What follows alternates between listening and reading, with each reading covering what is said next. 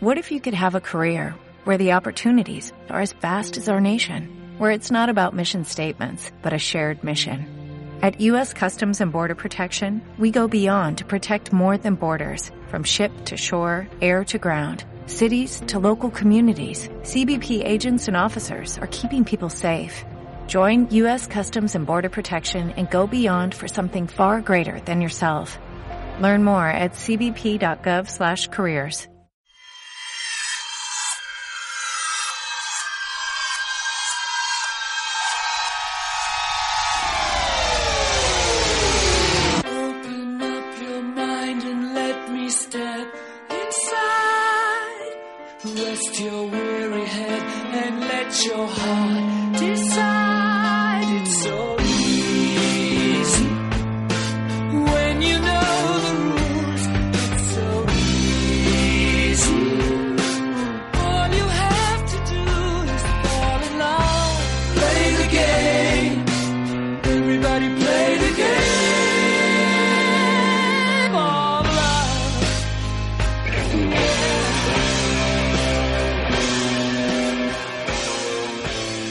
ha llegado el momento de tirar dados, de tirar daus, de jugar a juegos de mesa porque ha tenido lugar el Festival DAO en Barcelona, la séptima edición, los pasados 24, muy bien, Guille. Efectos de sonido. Un poco tarde, ¿eh? pero 24, 24 y 25 de noviembre la ciudad de Barcelona, uno de los festivales más importantes dedicados al juego de mesa del sur de Europa, un festival que crece año tras año y que bueno, sobre todo va orientado a familias. Es un eh, festival que está patrocinado y organizado desde el Ayuntamiento de Barcelona. Por cierto, muy bien organizado y toda la parte gráfica y de comunicación es siempre fantástica. Eso hay que A mí me gusta mucho el cartel de este año, la verdad es que tenía detalles muy chulos. A mí de todos, ¿eh?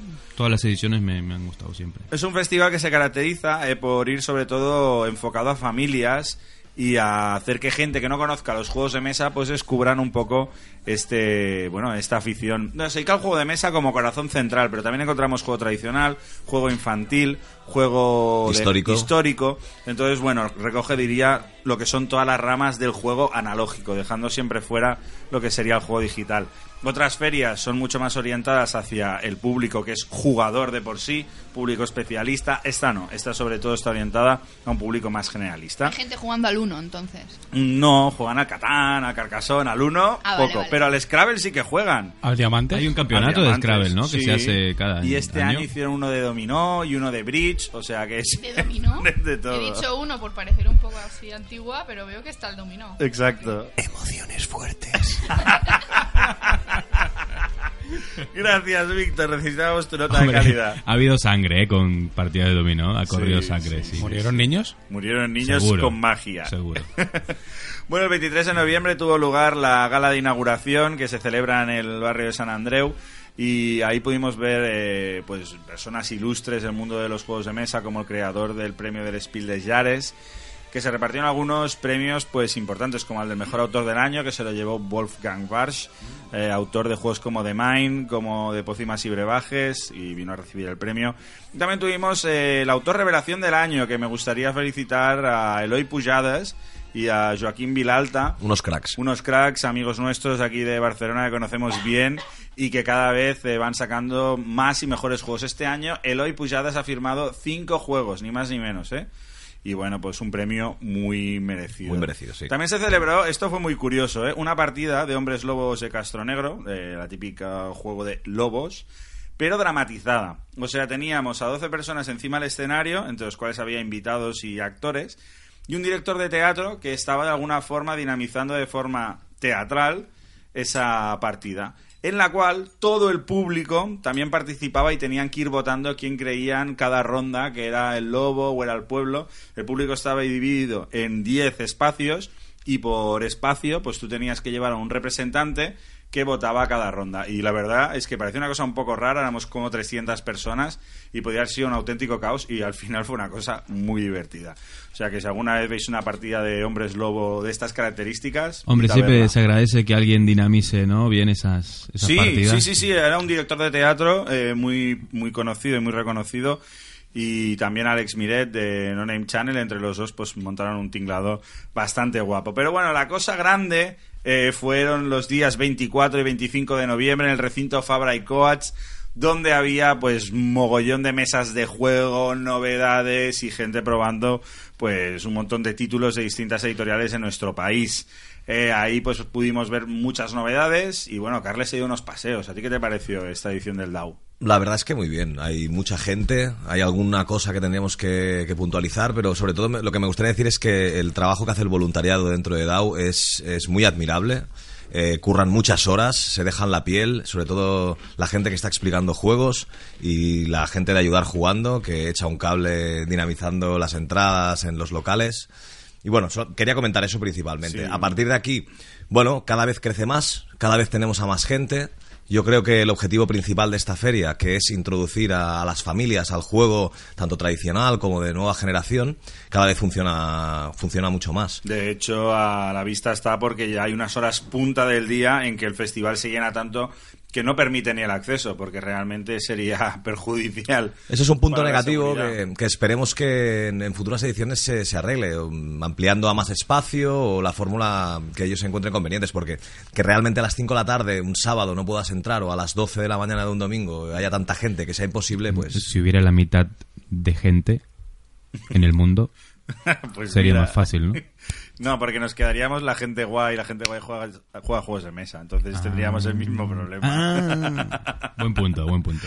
Bueno, aparte de muchas partidas y tal, también había eventos muy chulos de rol, por ejemplo, una macropartida de Pathfinder, algunos torneos, como el torneo de Guerra de Mitos que se hace cada año nacional, partida de Catán Big Game, más de 200 personas jugando a la vez, la misma partida de Catán. Háblame de Pathfinder.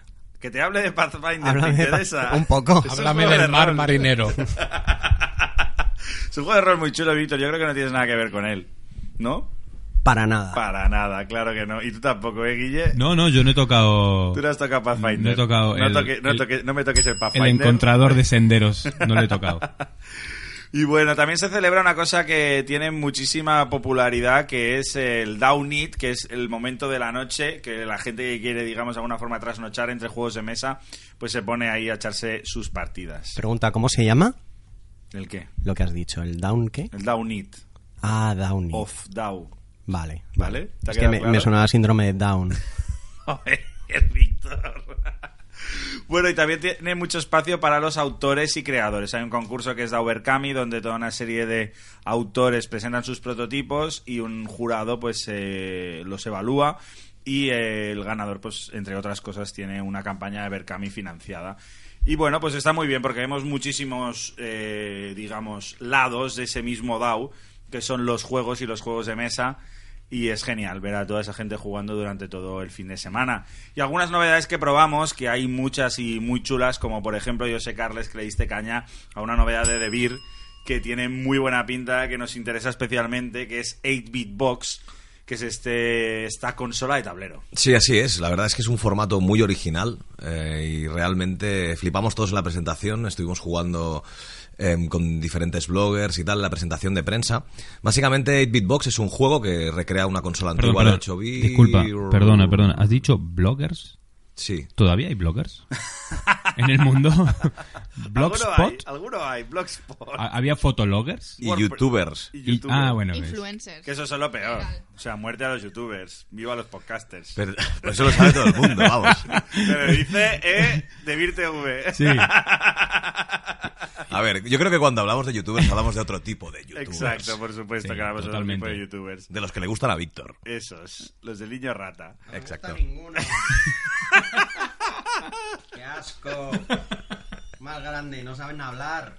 8-Bit Box recrea una consola antigua de 8 bits, eh, en la cual lleva todo lo necesario, todo ma- lleva unos mandos, unos pads de juego y una serie de tokens, que son los elementos principales que necesitamos para jugar a los diferentes juegos que vienen. Los cartuchos. Los cartuchos. Entonces, el juego te viene con tres cartuchos, tres juegos diferentes, cada uno trae sus propios componentes, pero utilizamos los componentes de la consola principal. Entonces, los tres juegos que vienen, con los que nos presentan el juego básico, son Pixoid, que viene a ser una especie de juego como un Pac-Man.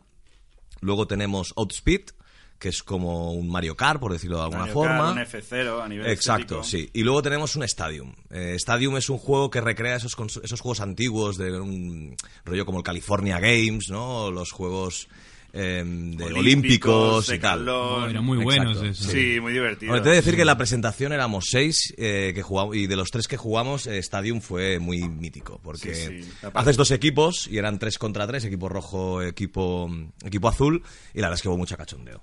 Fue muy, muy chulo. El Pixoid funciona un poquito como sería un. Si algunos habéis jugado al Sombras sobre Londres. Juego de deducción, Sí. movimiento oculto. Bueno, Exacto. uno de los jugadores representa A Pac-Man, a bueno, Pac-Man, Pixoid, a eh, Pixoid. en este caso, y los otros son fantasmas que tienen que, que papeárselo.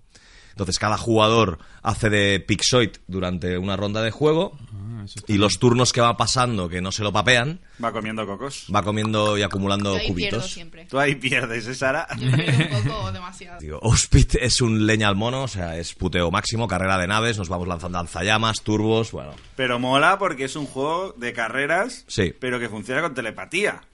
O sea, no hay azar, no hay dados, no hay... O sea, es selección de acciones. Correcto, sí, es una selección de acciones. La gracia que lo que comentaba antes, eh, estos pads, estos joysticks, por llamarlo de alguna forma, que vienen en la propia en la propia caja básica del juego, Que tienen un tacto y una estética muy parecidos a los de Super Nintendo.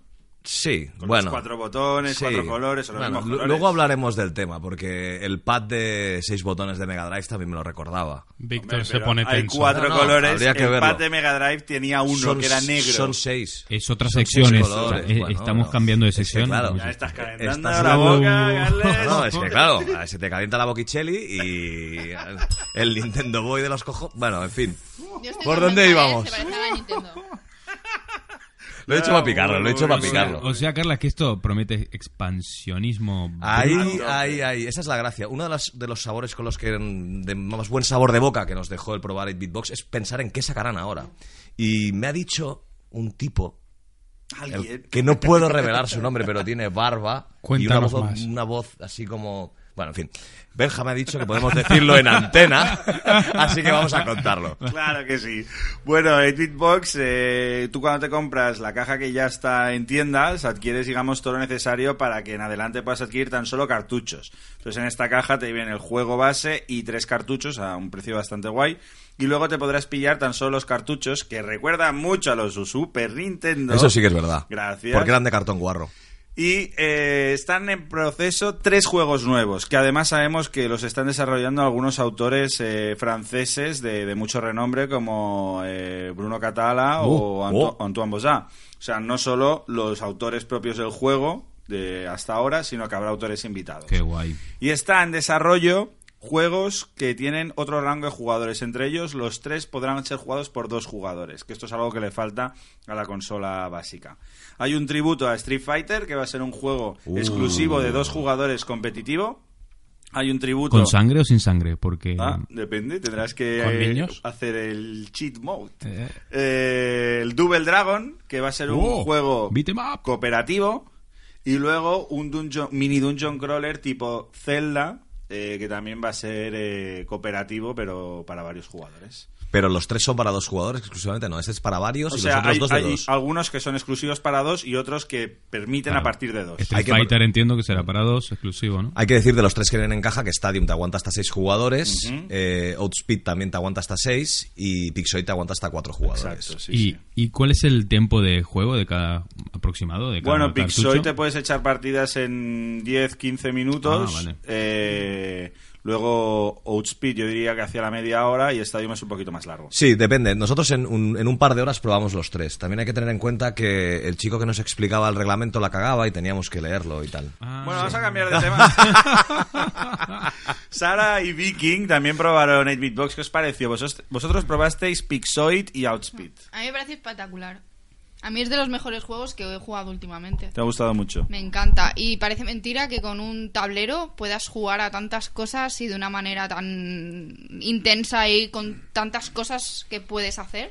Es fascinante como Me con encanta. esos elementos Exacto. comunes, ¿no? Se generan juegos tan diferentes. Tan diferentes. Es que desde una carrera de coches o naves a, a un pseudo Pac-Man. Es que de verdad que este juego me quedé, me quedé con la boca abierta. ¿Y tú, Viking, cómo lo viste? Eh, es que no, no he llegado a darle a la campana con lo de la boca abierta. Bien, muy divertido. A mí, sobre todo, ya sabes que me van los juegos de putear. con lo cual, el, el que era como era Outs- el que era parecido al Mario Kart Outspeed, me gustó bastante. Luego el. Pac-Man eh, estaba guay, sí que es verdad que es un poco rollo sombra sobre Londres.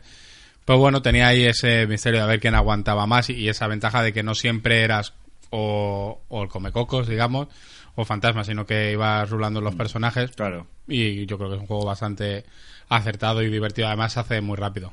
A mí lo que me, me fascinó, o sea, yo cuando vi el artefacto, conocí el concepto y tal, me pareció una idea brutal, pero tenía miedo de que los juegos se quedaran un poco cojos y que dijeras, bueno, está muy guay, pero es que en realidad los tres juegos funcionan muy bien, yo los veo muy originales. La verdad es que sí tienen mecánicas diferentes y el mando, el pad, eh, lo utilizas algunas veces, algunas otras no, diferentes partes de él, pero es que son muy completos. Y la gracia está en que cada uno te puede dar para un momento, ¿no? Es decir, bueno, somos cuatro jugadores, pues venga, vamos a hacer un pixoid rápido. Hostia, que tengo la casa llena, pues nos pegamos un estadio aquí o unas carreras Sí, de, es de que, coches. es que- es Es que muy versátil. eso. Mm. Y, y luego el diseño de la caja, Brutal. brutal. Brutal, el diseño Los de cartuchos, todo. los mandos, es que todo, es que me quedaba con todo. Este Sí, juego sí. me encanta. Como comentabas antes, el, el precio, por lo que parece ser, es muy ajustado. O sea, tenemos una caja de juego que ronda sobre los 36 euros Exacto. y luego cada cartucho extra rondará entre los 10, 12, Buah, 13 es que euros. está Sí, bien. No sabía el precio de los cartuchos, pero está espectacular. Sí, sí, además es eso, que igual pues a ti los cooperativos no te gustan, pues no te compras el siguiente cartucho, o sea, no es necesario, simplemente te coges el que quieres y tienes la caja básica y ya está. Bueno, realmente tengo que decir que eh, en el DAO eh, este juego no dejó de jugarse en todo el rato y robó corazones a dolor, o sea, a mí venía mucha gente y me decía, Benja, tío, es que no he podido probarlo porque no he encontrado las mesas vacías en ningún momento. Así que mucho éxito. También decir que no, no es un juego de estos para los, los la gente que echa a faltar los juegos antiguos de 8 bits. O sea, no, no nos quedemos aquí, ¿eh? Chicos millennials, podréis jugar, no os preocupéis, ¿eh? No, no todo es PlayStation, ¿eh? Tranquilos. Exacto. Y bueno, hubo otro juego que también tuvo muchísimo éxito en el DAO, una no- otra novedad de Vir que se llama Silk, que es un juego creado por Luis Ranedo, un autor vasco, que eh, este era su primer juego y que... ¿Qué pasa? Silk de seda. Exacto. Es vasco y lo llama seda. Sí. ¿Qué te parece? Guay. Muy, Interesante, muy ¿no? sensible. Cuéntame más. De este Euskaldun. Bueno, pues resulta que el juego va de pastorear unas orugas de seda. en-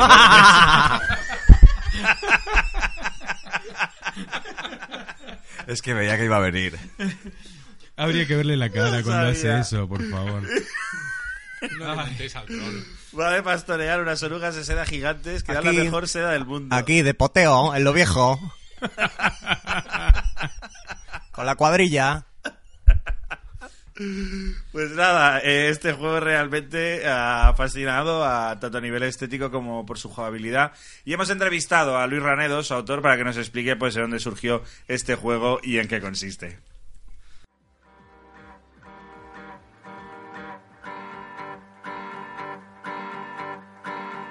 Para el tiempo, para el viento, para de llover.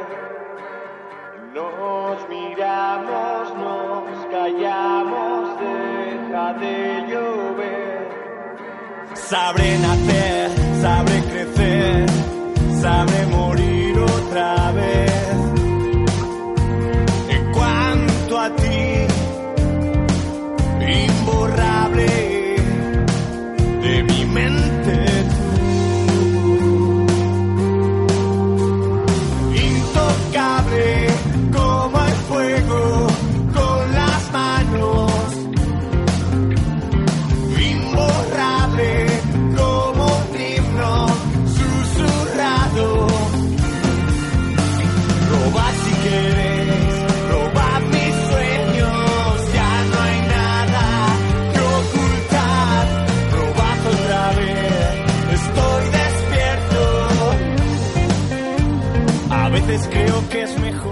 aquí tenemos a Luis Ranedo sonando eh, con, con su magnífica voz, con su grupo Madera y el tema Intocable, porque resulta que Luis Ranedo, aparte de ser autor de juegos de mesa, es cantante de una banda. ¿Qué tal, Luis? Hola Benja, menuda encerrona. ¿Has visto qué te parece? Me ha sorprendido, me ha sorprendido. Bueno, muy bien. Hoy no hablaremos mucho ¿eh? de, de madera porque nos toca hablar de otro tipo de madera, que es la que incluye tu juego de mesa, Claro, Silk. claro, claro. Pero bueno, ¿cómo es esto de combinar rock and roll y juegos de mesa? Pues nada, no tengo tiempo ni para ni para una ni para otra. Bueno, Luis es de Bilbao, si no me equivoco, es. ¿no? O sea que ahí tenéis tiempo para todo, ¿eh? Hacemos lo que queremos Exacto. cuando queremos. Ahí está. Bueno, pues Luis ha estado este fin de semana en el Festival DAO presentando su nuevo juego de mesa, Silk, que de hecho es tu primer juego de mesa. Has entrado ya por la puerta grande, saliendo con Beer en varios idiomas, en varias ediciones. Bueno, ¿cómo, cómo te parece esto? ¿Cómo te sientes? Hombre, pues para mí es totalmente surrealista porque yo empecé con los juegos en el 2016 porque me compré un Catán y digo, bueno, pues 2016, hace dos días. hace sí, sí, hace poco. O sea, yo me dedicaba a la música y a trabajar. Y nada, esto de, de los juegos de mesa pues me gustó mucho, porque como todo el mundo está con la PlayStation, con, con el móvil, con el no sé qué, pues bueno, una alternativa al póker un día fue comprar un Silk. O sea, un Silk, no. Un Catán. Un Catán. y, y efectivamente, luego pues eso, te vas enganchando a esto de los juegos de mesa, porque la verdad es que estar con gente pues esos piques, pues trasnochar, la cervecita, pues el picoteo, eso es que es un planazo Claro. y me encanta. Y bueno, hubo un momento en que pues me apetecía otro tipo de juegos y en un momento dado digo, pues si no existe el juego lo hago y me puse a hacerlo y bueno, pues hice un par de juegos antes que el Silk hasta que conocí a David en a David Esbri en en Granollers en, en la En la feria, feria del juego de mesa. Efectivamente.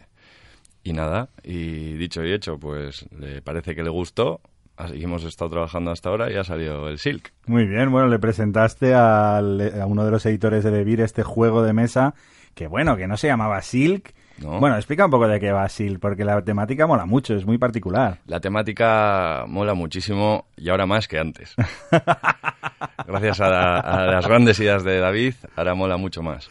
Eh, pues mira, Silk eh, trata de, de, mediante tu pastor, tu perro, cada jugador va a tener eh, que pastorear o oruguear, ahora va a ser oruguear, porque lo que tienes que hacer con el pastor es llevar a tus orugas, que son unas orugas muy chachis, que hacen una seda muy chachi también, así de algún lado de Japón, supongo. Es una oruga enorme, ¿no? Las orugas Shimomushi, que son Eh, ahí como exacto, gigantes. Muy grandes. Y espero que no se coman. De momento solo, solo se usan para hacer seda. Entonces, bueno, es, es un juego táctico en el que tienes que ir posicionando eh, tus orugas, las de tu color, de manera que puedas pastar la- los campos más verdes o de mayor puntuación en este caso para eh, evitar que el los otros jugadores eh, se coman tus puntos, digamos, Claro. y tú puedas sacar el mayor provecho pues gestionando ciertas acciones. Pues, Muy bien. Eso es. Bueno, y además eh, creo que hay un elemento disruptivo en el juego que es un tal Okami, Sí, es un monstruo malo. un monstruo malo que se come tus orugas. Sí, se las come. Bueno, antes se las comía, ahora no sé, ahora las lleva, las lleva a su guaru, eh, la- las rapta y las lleva a su guarida. Para comérselas luego. porque, Eso es. O sea, el tío Pero tiene clase, ¿sabes? Después del juego, después del juego igual se las come. Exacto. Durante el juego no hay muerte. Es un poco más Disney, ¿no? El juego. Exactamente. Está muy bien, bueno, y aparte tiene un arte increíble, una- Increíble. unas ilustraciones chulísimas de Rock Spinet, que un Increíble. máquina, ¿eh? Joder. ¿Qué te ha parecido cómo ha Pues, quedado? es que para mí esto es tan surrealista porque yo he trabajado, digamos, artísticamente pues, pues con gente, ¿no? Pero a este nivel de profesionalidad como lo que tiene Rock es que, pues no sé, es que me parece preciosísimo. Brutal, preciosísimo, claro sí. que sí, muy bien. ¿Y mm, a qué tipo de público crees que va dirigido? Si es que es difícil el juego, es fácil. A ver, yo creo que el, el público objetivo, digamos, es un, un no jugón, ¿no? Es alguien que, bueno, que ha olido un poquito de refilón los, los juegos de mesa, saben de qué va más o menos y que le apetece empezar a meterse a, introducirse en este mundo, ¿no? Ese es el público objetivo, pero no es menos cierto. Yo creo que incluso los que somos más jugones, yo creo que le pueden sacar bastante provecho, porque el juego, yo creo que el propio juego crea un, su propio ecosistema de tácticas, ¿no? Pues hay muchas tácticas, tien- no, es muy difícil que dos partidas sean ni siquiera parecidas, y hay diferentes formas de intentar ganar. Entonces, bueno, yo creo que los no jugones es un buen es una buena opción para, para introducirse en el mundo y ver si les gusta o no les gusta. Y a los jugones yo creo que es una alternativa, digamos, no es un filler, ni mucho menos, pero bueno, es una alternativa, oye, me he echado un juego de estos duros tal y cual, voy a desintoxicar un poco, pero algo que tenga cierta chicha. Yo creo Claro. que va por ahí los tiros. sí. Bueno, es un juego de dos a cuatro jugadores, las partidas duran que unos tres cuartos de hora No más. aproximadamente. Exactamente, sí. Y bueno, pues ahí está a puntito de salir a la calle. ¿Y cómo se te ocurrió a ti hacer este tipo de juego? Bueno, pues eh, como te he dicho antes, pues hay juegos que no encuentras en el mercado y, y digo, pues, pues voy a hacer, voy a hacer algo que me apetezca jugar a mí, ¿no? Y pues bueno, ya después de hacer otro tipo de temáticas que he hecho, pues he hecho juegos económicos, he hecho fillers, uno de matar conejos, he hecho, he hecho diferentes cositas.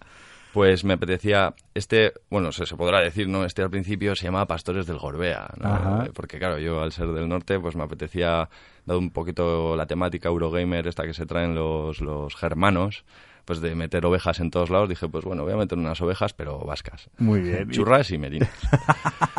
y bueno, iba así del juego Pastores del Gorbea, y era de pastorear, tal, y sobre todo me gustaba un poco el tema este de acción-reacción, ¿no? De poder hacer una acción, pero que desencadene en muchas cosas, y entre ellas, pues ser un poco cabroncete y, y fastidiar. Claro, porque eso mola del juego, ¿no? Que tú puedes con tu pastor generar una, o con tu, con tu mastín, Eso generar es. una reacción en cadena que llegue a mover a Lokami y se coma las orugas de otro, ¿no? Exactamente. Entonces, bueno, siempre tienes que estar ahí equilibrando. ¿Qué, qué te conviene más? ¿Mover las tuyas a los pastos más verdes o mover el, el, más, el Okami para que se coma las orugas del rival? Ya ha habido un, pro- un momento en que siempre he pensado, ya no en ganar, digo, ¿qué es más divertido? Exacto. ¿Qué es más divertido? ¿Ganar puntos o fastidiar a este? O tener sabes. una partida épica, eh, que, que este tío se acuerde de mí. Exactamente, sí, sí. Muy bien, Luis. Pues muchas felicidades por Silk. Te deseo muchísimos más éxitos en adelante. Supongo que tienes cosas cocinando. Sí. Muy bien, bueno, estaremos súper atentos y también con madera, ¿eh? Pues este era Luis Ranedo, Silk, que os recomiendo probar su juego de orugas porque realmente es muy guapo. Pastoreo Víctor. de orugas. Ya sé que te hace mucha gracia, pero está muy guay. Además, tú eres un gran fan del estudio Ghibli y tiene bastante reminiscencia a nivel artístico. Así que, mm, pruébalo. Bueno, vámonos con otras novedades que también se podían probar en el Festival DAO, de las cuales pues hemos estado jugando y podemos hablar de ellas. De hecho, nos apetece, como por ejemplo Riff, este juego abstracto basado en corales. Que bueno, que pues tiene su rollete, ¿no? ¿Y tú? La verdad es que sí, es un juego que funciona muy bien a nivel familiar, es un 2 a 4 jugadores y funciona bien también a 2, 3, 4, escala bien. Es un juego abstracto en el cual a través de cuatro tipologías de fichas de corales lo que tenemos que hacer es conseguir como microobjetivos que nos harán puntuar. Es decir, hay cuatro cartas disponibles encima de la mesa con unas formas que hacen esos corales y si conseguimos reproducir esa forma con los corales que vamos cogiendo de- del pool, em, acabaremos ganando puntos de victoria. La gracia que tiene es que no solamente hacemos formas eh, de forma plana, es decir, mm, el juego pasa a un 3D, por decirlo de alguna manera. Podemos apilar las, las diferentes fichas de coral de colores y vamos dibujando pues en forma de L, o diagonales, o tríos. ¿Podemos hacer pitos? sí, podemos hacer Puedes pitos. hacer pitos de colores, sí. Tranquilo me quedo. Muy bien. Ah, Bueno, El tema es que algunas de las formas parecen más huevos que pitos. Sí. Entonces es un poco... ¿Sabes? Tienen pinchos. Hay otro juego que te gustará más porque de hecho tienen más forma de pito, que es Manhattan. Que es otro juego abstracto donde haces edificios muy largos y de muchos colores. Yo ya os dejo, hablad. Bueno, la verdad es que yo con Manhattan quedé encantado. Se trata de un Spiel des Jahres del 94, Cuatro. creo, de Andreas Sifart, o sea, el autor de Puerto Rico. Y la verdad es que es un juego familiar de media horita, una nueva edición de Mercurio chulísima y que funciona como un reloj. A mí me, me encantó. Es una edición que yo creo que era necesaria, la verdad. Han, ha habido diferentes ediciones a lo largo de los años desde el 94. La gran, la gran mayoría de ellas son más feas que una nevera por detrás, también hay que decirlo. Podéis verlo en la Board Game Geek. Sí. Son muy feas. Y en esta tenemos un diseño nuevo de tablero. Las fichas son de plástico transparente, así color flúor bien llamativo. Y han, han introducido una nueva mecánica, que son las cartas de evento, para los que ah, conocieran el juego. Está muy guay, la verdad es que le da un rollete. O sea, Sí. cada, cada turno tienes ahí una cosita extra que te puntúa o te quita puntos. Entonces tienes que estar ahí al quite. Sí, es un juego que mola también porque tiene puteo. O sea, podemos putear a los rivales y eso siempre Sí. está guay. Te escucho. 30, 30 minutillos de partida aproximadamente y las normas explican en nada. La dependencia de idioma es nula. La verdad es que otro juego que puede petarla estas navidades. Sí, sí, yo lo pondría, eh, lo pondré. De hecho, Y- está en mi lista. Y es de del Reyes. 94, ¿no? Sí, sí. Es que el Seifar, no, me acuerdo, cuando probé Puerto Rico, que debe ser de la época, ¿no? También, Un poquito o del 98, posterior, yo creo. Pero me quedé también como, digo, que, que bien funciona, ¿no? Que, Un jefe, Un este jefe, autor. un Es un juego que ha envejecido muy bien, la verdad. Otros juegos eh, también un poco abstractos, que igual en este caso no, no nos fascinaron tantos, fue Pocket Pharma, un juego de cartas eh, en el que tenías que hacer una serie de combinaciones mm, de cromosomas, o cómo lo diríamos esto. Bueno, este juego no estaba en DAO, eh, Pocket No, no Pharma. estaba en DAO, cierto. No, es un juego que es una castaña, o sea, no, no vamos a engañarnos. mm, ¿Para es flojete, es un set collector eh, en el que se supone que estamos juntando una serie de... de- ¿qué, qué son eso? ¿Microbios? En teoría lo que haces es investigar, eh, lanzas fórmulas, que son vacunas. para- Con magia, Víctor. lanzas vacunas para curar enfermedades. Con cartas numéricas. Como el dengue. Y la verdad es que, bueno, pues el tema podría ser cualquier cosa y luego la mecánica, pues hay 50.000 juegos. A ver, es un juego bastante pobre. Podría O ser sea, cualquier cosa, pero podrían haber elegido otra cosa, ¿no? Exacto, O sea, sí. Puestos a hacer cualquier cosa, Digo, ¿no? ya que están. Bueno, El, pro- el- el problema es que vas haciendo bazas con números y bueno, es que no, no es muy pobre. Podéis ver imágenes por ahí, es feo de cojones. Eh, es que, en fin, no. No. tiene- Pobre gente, tío. Les hemos todo. arruinado el de al menos es barato. Ey, haremos un sorteo de él, seguramente. Eh, Hoy estamos regalamos- quedando bien con la gente, bien. ¿Cómo- ¿Cómo se llama el juego? Pocket Pharma. Pocket Pharma. Pocket Pharma. Hmm. Eh, como llevar una farmacia en el bolsillo, ¿no? Algo ¿Sería? así. Eh, Tiene cinco ampliaciones, sí. Bueno, vamos a hablar también de tres novedades de GDM Games, una editorial de nuestro país que nos mola mucho. Y de hecho podemos hablar de las novedades de estos ganadores eh, del premio DAO a la autorrevelación del año. Eh, por ejemplo, Veracruz, que es un juego que compartieron, bueno, la autoría Eloy Pujadas y Joaquín Vilalta. Un juego eh, bastante guapo, familiar, un filercillo, pero que tienes que estar ahí poniendo peso en los barcos, controlando y tal, y tiene su, su miga. A mí me gusta. La verdad es que lo que están haciendo Eloy eh, utiliza unas mecánicas que son muy chulas. Realmente son mecánicas muy originales Mm. y ha sacado juegos muy familiares y que creo que es apto para todos los públicos. O sea, tanto para Y el que jugón, sí, sí, para el jugón como para el no jugón. Sí, sí. En el caso de Veracruz, pues eso, tienes que poner mercancías en un barco, intentar poner tu favorita que está oculta y que llegue a buen puerto. Exacto, tienes que tienes puntos extra por eh, decid- o sea, por votar cuál llegará y cuál no llegará. Y luego también puedes jugar a eso, a hundir los barcos. Exacto. Luego también hemos probado Shikoku, que es este juego de Eloy Pujades, que tiene un rollito así un poco zen y tal, porque lo que consiste es en intentar ser el segundo en llegar al final de, de la escalera, ¿no? El segundo es dependiendo del número de jugadores, porque si llegamos O el al. a- penúltimo. o el penúltimo, si llegamos a un rango de 6-8, creo recordar.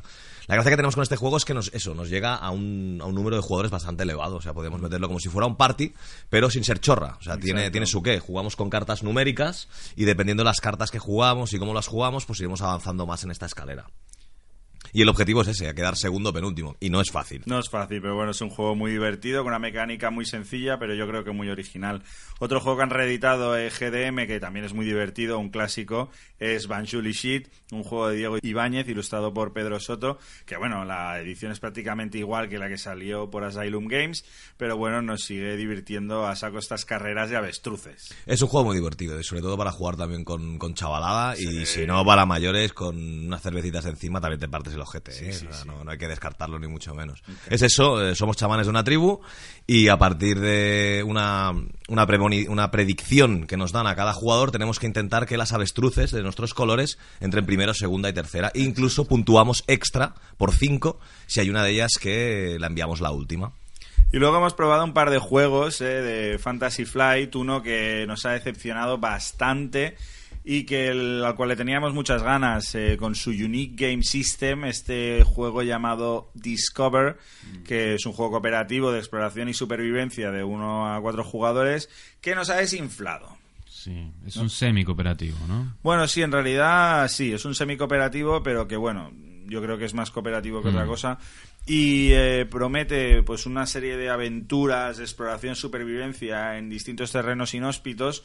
Que al final se queda un poco flojo, o sea, no, no transmite demasiada adrenalina. La verdad es que es una lástima, porque es de esos juegos que quieres que te gusten. eh, la promesa que hay detrás al principio eh, parece muy, muy guay, pero a la hora de jugarlo ha sido un bajón total. Es decir, tenemos un juego el cual el tablero se compone a partir de una serie de exes, en los cuales hemos de ir descubriendo los exes con una aventurilla. Pero es que es muy plano. O sea, el, problema que ha pecado de este juego es que para generar un juego que sea de sistema Unique Game han generado el esqueleto. Este esqueleto es muy rígido, entonces todo lo que añaden encima para crear esa aventura queda muy, muy suave y muy difuminado. Claro, queda una cosa muy genérica, ¿no? No, no te engancha muy, la, muy, la aventura, muy no hay- no hay genérica. ningún... No, entonces, claro, la parte esta de Unique Game es que hay que diferentes mazos, con cartas diferentes diferentes eventos. en cada uno de los juegos, pero realmente es, es muy plano. Es muy plano, tiene muy poca profundidad. Y realmente me sabe mal porque Fantasy Flight Games, eh, Edge, eh, tienen títulos de, de este Sí, estilo sí. que son mucho mejores. De hecho, este autor, Crusoe. este autor mismo, que es Cory Koniexa, es uno de los Hombre. grandísimos autores de la historia de los juegos de mesa. Exacto, autor de Desen y de tantísimos otros Forbidden juegos. Stars, de- Hombre. bueno, tiene, tiene muchos titulazos, sí. Sí, El tema es que eh, Runebound, por ejemplo, si queréis los juegos de exploración de Exes y tal, tenéis un Runebound que es una pasada, es más medieval y fantástico, y si queréis supervivencia pura y dura, pues tenéis un Robinson. Y estos dos títulos son de, de esta misma editorial y son muy grandes títulos y juegos que deberíais tener en vuestra biblioteca o al menos jugarlos alguna vez. Sin embargo, eh, Keyforce, como íbamos vaticinando, pues nos ha robado los corazones y las carteras. O sea, estamos enganchados a este nuevo juego de Richard Garfield de cartas, de mazos únicos, que realmente, pues lo que prometía, lo consigue. Y yo estoy encantado. Me encanta el sistema de juego, me lo paso súper bien. Sí, la, la idea de tener un mazo y no poder moverte de ese mazo, eso es genial. Sí, sí, ¿eh? Es y decir, bueno. me tengo que adaptar a esto y aprender a jugar con lo que tengo.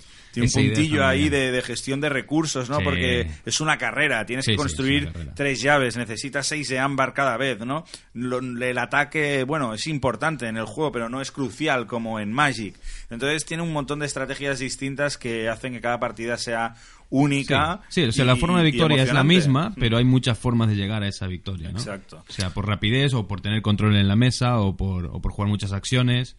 No, está muy bien, la verdad. Hay que decir que al igual que le hemos dado un palo a Fantasy Flight Games por su sistema Unique Game con Discover, aquí la han clavado. La han clavado totalmente. O sea, la está han siendo clavado. una revolución. La gente le está encantando. Cuando empiecen a instaurar el sistema competitivo, yo creo que lo van a petar porque hay muchísimas formas de poder jugar en competitivo con este juego. Hay ideas chulísimas. Hay ideas muy guays. Hay una que se llama El Mejor Peor, Ajá. que tienes que traer tu peor mazo posible a la competición y se lo das al otro. Vale. Todos juegan con los peores mazos posibles. Ostras, o sea que partidas ahí, vamos. Y eso está muy bien, sí. Muy bien, sí, sí. Bueno, pues muchísimas ganas de seguir adelante con Keyforce. Seguiremos hablando y seguiremos jugando porque la verdad es que nos tiene muy atrapados. Y yo acabaría con un título un poco particular que teníamos ganas de probar de la gente de Dos Tomates, que es Bast, que es un juego de mazmorreo que ha salido por fin en castellano después de mucho tiempo. Y que bueno, es un juego que promete una cosa muy particular, porque es jugar a un juego, pues eso, de mazmorreo, pero de una forma completamente asimétrica. Cada uno de los jugadores es uno de los personajes, entre comillas, de esa aventura. Y cada uno de ellos tiene una forma de jugar completamente distinta. Estamos hablando de un juego que coge hasta cinco jugadores, en los cuales se pueden poner en la piel del ladrón, de la guerrera, de los goblins, del dragón o de la misma De la cueva. misma cueva, sí. Y cada uno de los jugadores tiene unas reglas, un turno, una forma de ganar completamente distinta. Y la verdad es que engranar todo eso, pues no era sencillo. No, no, no es fácil. Es decir, no es un juego que tenga mecánicas muy difíciles, no es un juego que tampoco recomendaríamos, creo yo, para iniciados. No. Es un juego va medio culo duro, culos duros para arriba, por decirlo de alguna forma. Y lo único malo que tiene, pero es un escollo que hay que pasar, creo yo, es la parte de explicar el juego y el reglamento. Porque son cinco juegos en uno. Es decir, cada jugador juega de una forma completamente diferente. Con mecánicas completamente diferentes. Con Entonces, formas de ganar completamente diferentes. Y para disfrutarlo realmente lo suyo es que todo el grupo conozca eh, a la perfección lo que están haciendo los demás, cosa muy difícil en primera partida. Eso es muy importante, o sea, hay que dedicar, o sea, los que queráis coger Bast o miraros Bast, eh, tenéis que dedicarle, pues como aquel que dice, una horita a explicar a los demás jugadores y que los jugadores estén atentos, sí. Parece duro, pero una vez pasado ese escollo, el juego promete y es muy divertido. Yo creo que es un juego interesante. Lo que pasa es que no es para todos los públicos. No, no es para todos los públicos, para nada, pero también te decir que es un juego muy original, porque Muy es el juego más asimétrico que he visto, que he Sí, visto sí. nunca, ¿eh? Realmente, a ver, la sensación de mazmorreo trepidante yo creo que no la tiene porque realmente, sobre todo si juegas a muchos jugadores, los turnos se hacen bastante largos. Pero bueno, tiene una serie de cosas mm, que son originales y el arte, la verdad yo lo destacaría, es, es muy Sí, chulo, es es, muy chulo. canallita. Sí, es divertido, es Tiene su rollo. Yo recomendaría que los jugadores que quieran probar cosas, pues que realmente sean sorprendentes, este juego juego, pues es muy interesante. Ahora, si os gustan los juegos de mazmorreo clásicos y no queréis romperos mucho la cabeza, pues... A mí me vas, gusta ¿no? el Hero Quest. Pues si te gusta Hero Quest, Guille, yo creo que... Bueno, podéis probarlo, pero no tiene nada que ver. La nueva edición, no sé si podrás probarla algún día. Esa, esa lo veo más difícil. Y bueno, con este bust eh, cerramos esta, este análisis del DAO y de novedades de juegos de mesa. Oye, yo tengo la garganta un poco seca. ¿Abrimos el mueble Barbader o qué? Por favor, Uf, por favor. Vamos, venga para allá.